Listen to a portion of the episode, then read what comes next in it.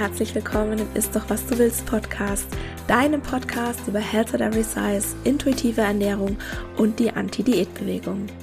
Mein Name ist Dr. Anthony Post, ich bin Ernährungswissenschaftlerin, Speakerin und Körperrespektaktivistin und ich möchte dir dabei helfen, Diäten hinter dir zu lassen, damit du endlich Frieden mit dem Essen und deinem Körper schließen kannst. In diesem Podcast sage ich dir nicht, was, wann oder wie viel du essen darfst. Stattdessen geht es darum, wie du Vertrauen, Respekt und Wertschätzung für den eigenen Körper erschaffst und dadurch eine innere Motivation, dich liebevoll um dich selbst zu kümmern und wirklich gesunde Verhaltensweisen zu wählen. Und bevor wir gleich mit der Episode loslegen, noch der Disclaimer. Ein Podcast ist selbstverständlich nie ein Ersatz für eine individuelle medizinische oder psychische Gesundheitsberatung und stellt auch keine Therapeutin-Patientin-Beziehung dar, sondern dient ausschließlich zu Informations- und Bildungszwecken. Wie schön, dass du hier bist und ich wünsche dir viel Spaß beim Anhören. Hallo und herzlich willkommen zur Episode 72. Heute geht es um Diabetes und Gewicht und das ist übrigens eine Episode, die schon einige Male angefragt wurde und ich freue mich, dass ich diesen Hörerinnenwunsch jetzt endlich erfüllen kann.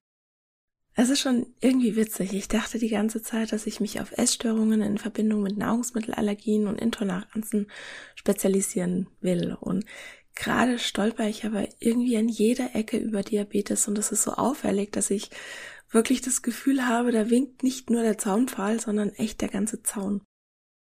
Ich saß letzt in einem Seminar, ich mache ja gerade meine Zertifizierung zur Ernährungsberaterin und da sollten wir einen Kostenvoranschlag und einen Therapieplan machen für einen hochgewichtigen Patienten mit einem Diabetes Typ 2 und selbstverständlich sollte dieser Patient auf Diät gesetzt werden und Gewicht verlieren. Das ist das, was die Leitlinien vorsehen. Und das hat mir zu denken gegeben. Nicht nur, weil jetzt eine Person eine Krankheit hat, eine chronische Stoffwechselkrankheit wie einen Diabetes Typ 2. Deshalb funktionieren Diäten ja trotzdem bei 95 bis 98 Prozent der Leute nicht und sind Stress für den Körper und führen zu Weight Cycling, was ja gewichtsunabhängig ein Risiko für bestimmte Erkrankungen ist. Unter anderem einen Diabetes Typ 2. Und es gibt eine Episode zu Weight Cycling, die verlinke ich sehr, sehr gerne in den Show Notes. Da kannst du dann nochmal nachhören, was es denn damit auf sich, auf sich hat und warum das denn so gefährlich ist. Also wenn jetzt ein schlanker Mensch mit einem Diabetes Typ 2 in die Beratung kommt, dann darfst du dich als Ernährungsberaterin direkt auf gesunde Verhaltensweisen konzentrieren, um die Blutzuckerwerte zu verbessern.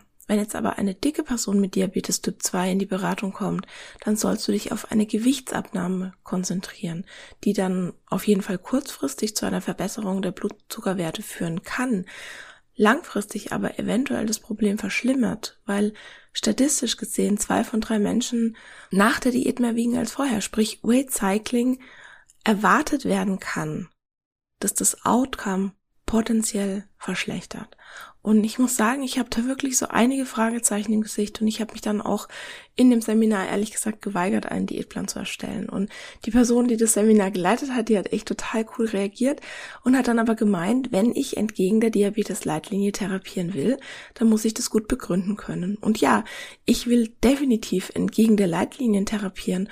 Und ich dachte, wenn ich mir schon eine Begründung zurechtlege, dann kann ich daraus eigentlich gleich eine Podcast-Episode machen und ja, here we are. Was versteht man denn eigentlich unter einem Diabetes? Der Begriff Diabetes mellitus, der kommt aus dem Griechischen und bedeutet so viel wie honigsüßer Durchfluss, weil das Schmecken des Urin früher Ärzten als Diagnose gedient hat. Und die Zeiten haben sich glücklicherweise geändert, aber jetzt noch erstmal kurz zur Definition.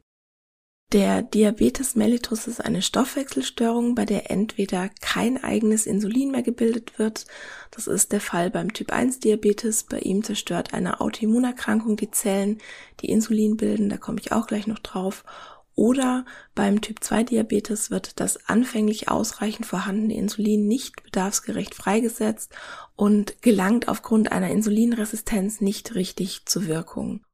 Und früher hat man den Diabetes Typ 1 auch juvenilen oder jugendlichen Diabetes genannt und den Typ 2 Altersdiabetes. Die Bezeichnungen sollten aber nicht mehr verwendet werden, weil beide Formen grundsätzlich in jedem Alter vorkommen können.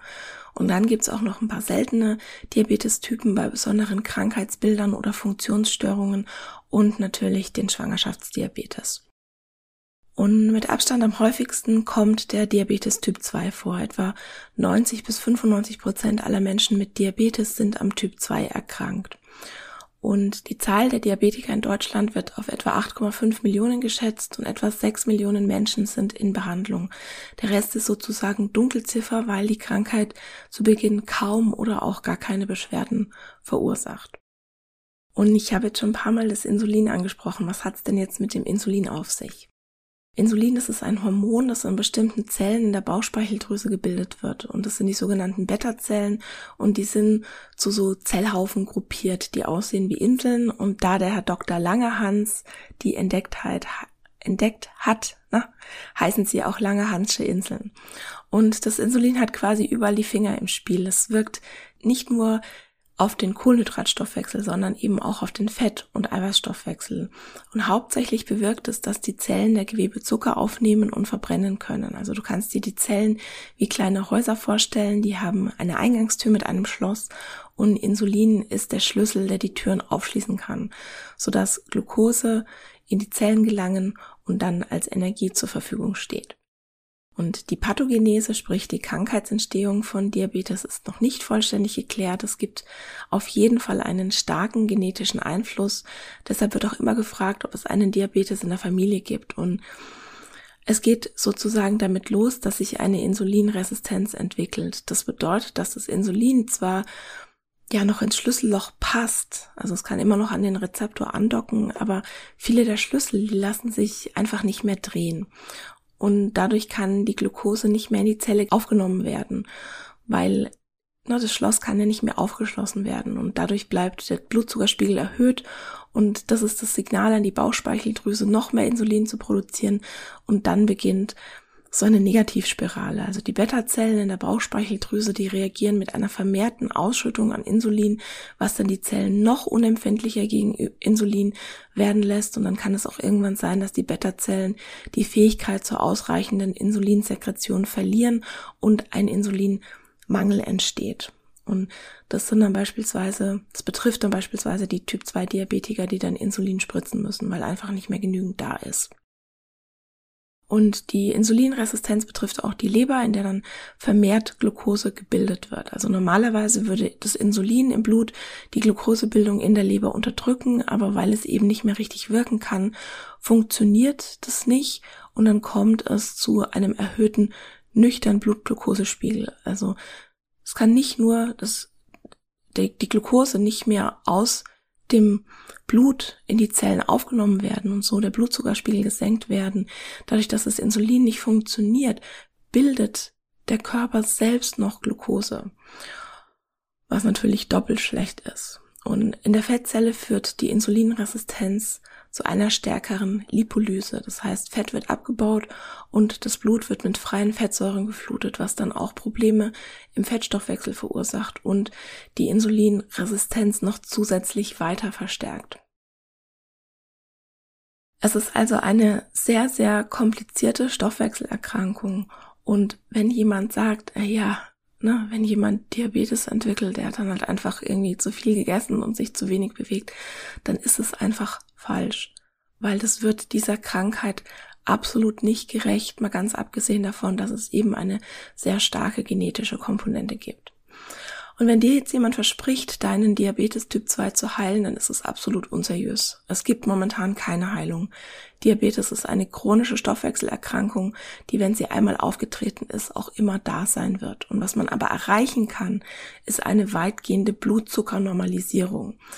Zum einen, um kurzfristige Komplikationen wie Unterzuckerung und Blutzuckerentgleisungen zu vermeiden und zum anderen, um langfristig Folgeerkrankungen zu verhindern. Also Folgeerkrankungen können beispielsweise Schäden an Augen, Nieren, Nerven sein oder Gefäßerkrankungen an Herz, Gehirn und Beinen. Und zu den Folgeschäden kommt es ganz vereinfacht gesagt, wenn der Zucker, der im Blut zu viel ist, sich an bestimmte Zellen anlagert.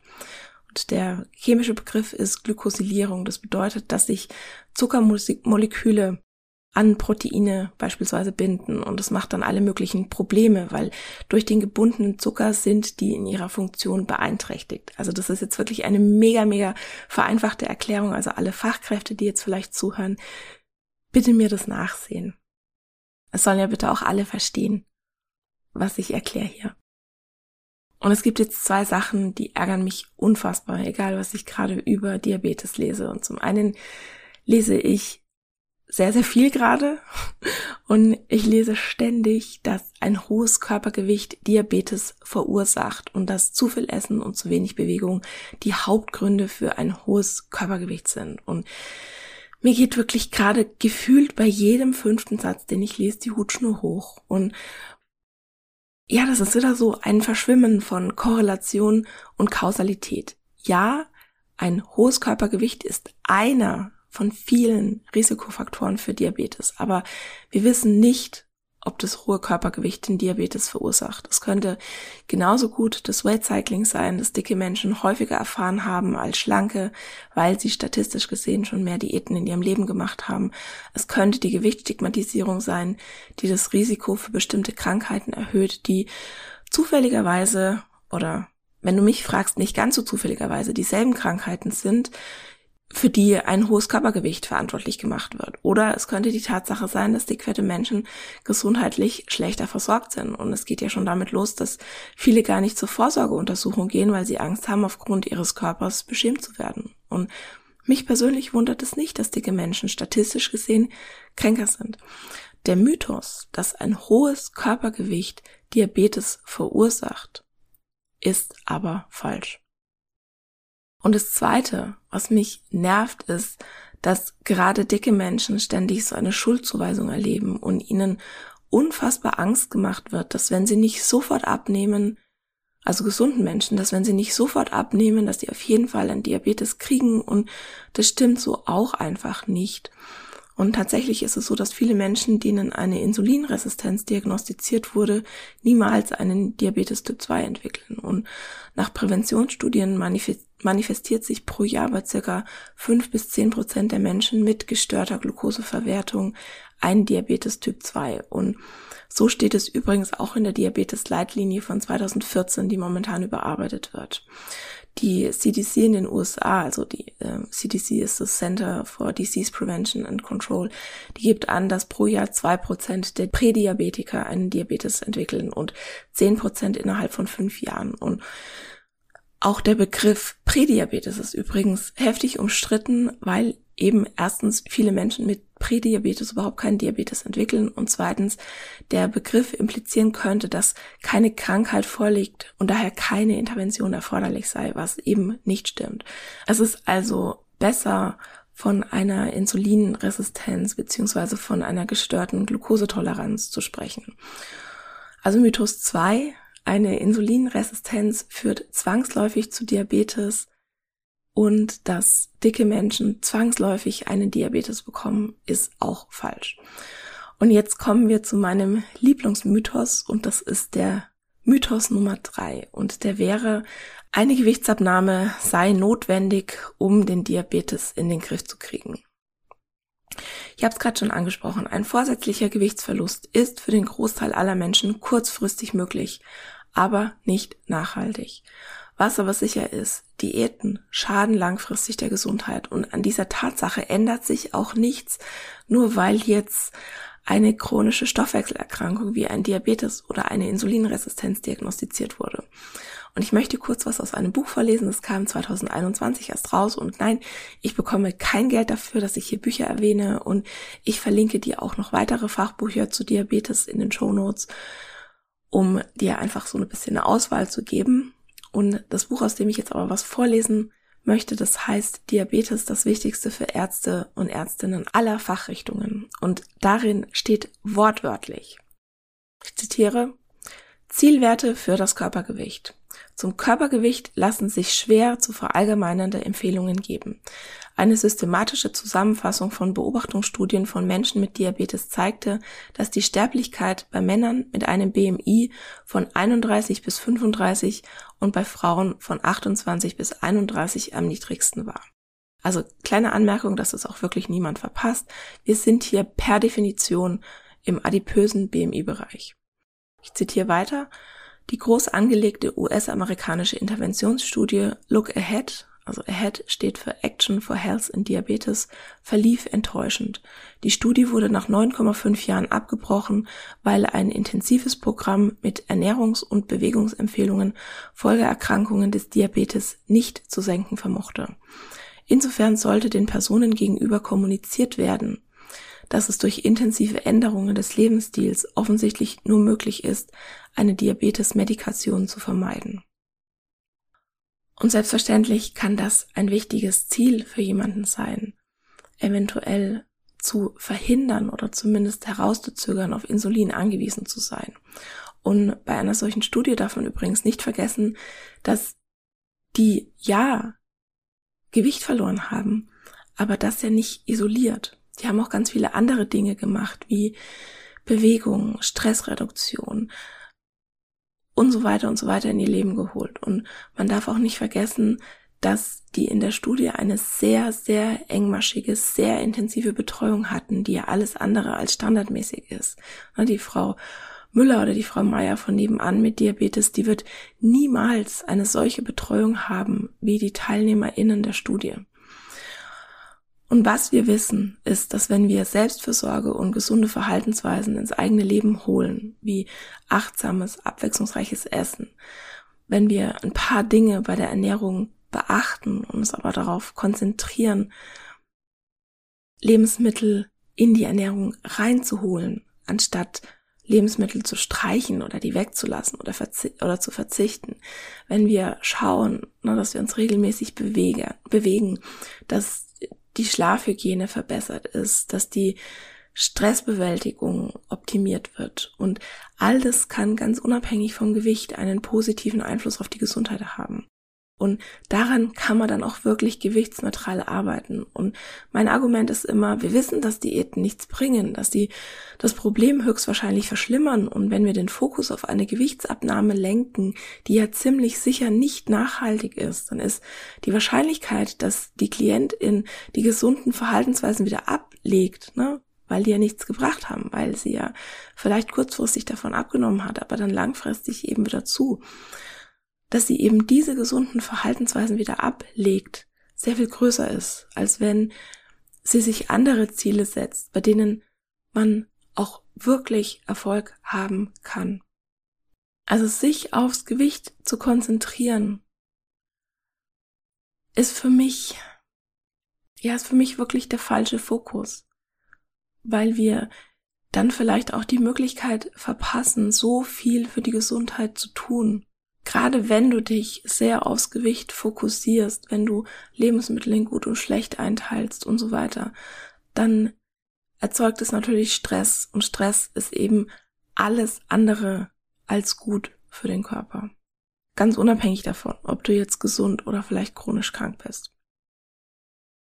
So, und ein weiterer Mythos ist, bei Diabetes Typ 2 musst du auf Kohlenhydrate und insbesondere Süßigkeiten verzichten. Und den folgenden Vergleich hat Lauren Newman im Food Psych Podcast von Christy Harrison mal gebracht und ich finde den so treffend. Und zwar hat sie gesagt, ich habe es mir gerade noch mal angehört und ich übersetze es mal ganz frei.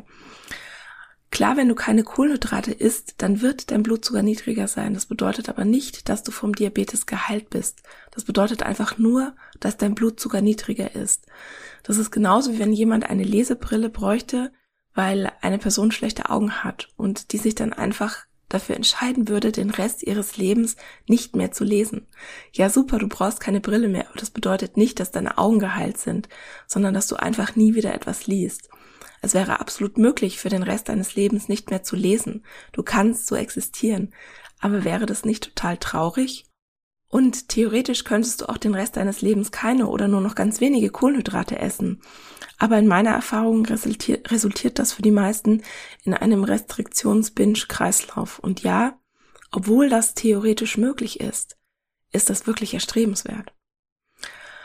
Und ich finde den Vergleich so toll und ich kann das sowas von unterschreiben. Auch bei Diabetes braucht dein Körper Kohlenhydrate und die meisten Menschen wollen auch nicht auf Brot, Reis, Kartoffeln oder auch auf Zucker verzichten, weil viele Menschen, die halten es auch gar nicht lange aus und das kann dann, wie gesagt, in einen Restriktions-Binge-Kreislauf münden, was erst recht dazu führt, dass der Blutzucker Achterbahn fährt. Und wenn jetzt jemand darauf verzichten will, auf bestimmte Lebensmittel. Also nicht aus einem Diätgedanken heraus, sondern weil sich das wie ein natürliches Essverhalten anfühlt. Überhaupt kein Thema. Wenn du aber nicht willst, dann musst du auch nicht verzichten. Dann kannst du dich darauf konzentrieren, Lebensmittel oder Speisen dazuzunehmen. Dann kannst du mit deiner Mahlzeitenzusammensetzung spielen und deine Blutzuckerwerte eventuell verbessern, wenn du Ballaststoffe dazu nimmst, indem du regelmäßig isst, indem du ausprobierst, wie dein Blutzucker reagiert, wenn du Protein- oder fettreiche Lebensmittel zu den Kohlenhydraten dazu isst und nicht, indem du auf alles verzichtest. Ernährung, die sollte sich gut anfühlen, die sollte Spaß machen, die sollte Genuss bringen und die sollte kein Kampf gegen den eigenen Körper sein. Also auch der Mythos Nummer vier, du musst auf Kohlenhydrate verzichten, wenn du einen Diabetes hast, ist absoluter Unsinn.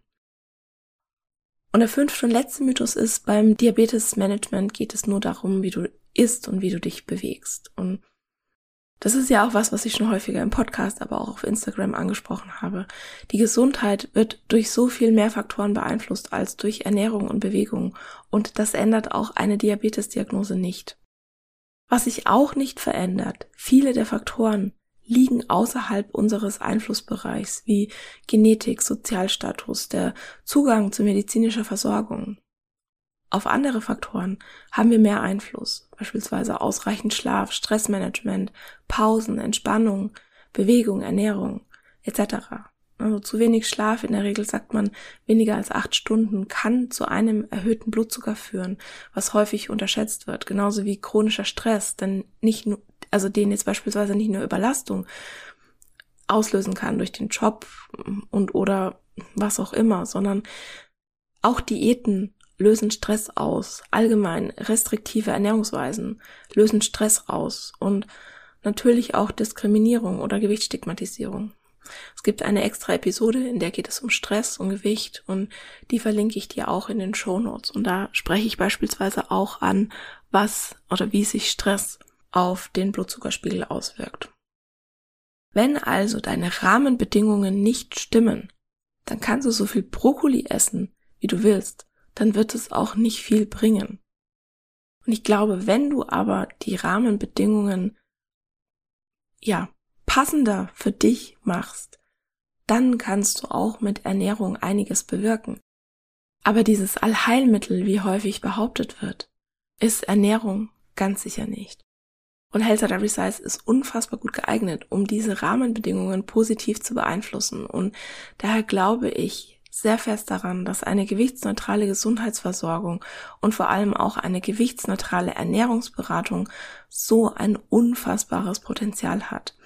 In der Ernährungstherapie sprechen wir nicht nur über das Essen, sondern im Prinzip über alle Lebensstilfaktoren und wie man diese positiv beeinflussen kann. Und ich bin davon überzeugt, das Beste, was du machen kannst, nicht nur als gesunder Mensch, sondern auch mit einer chronischen Krankheit ist, an deiner Selbstfürsorge zu arbeiten.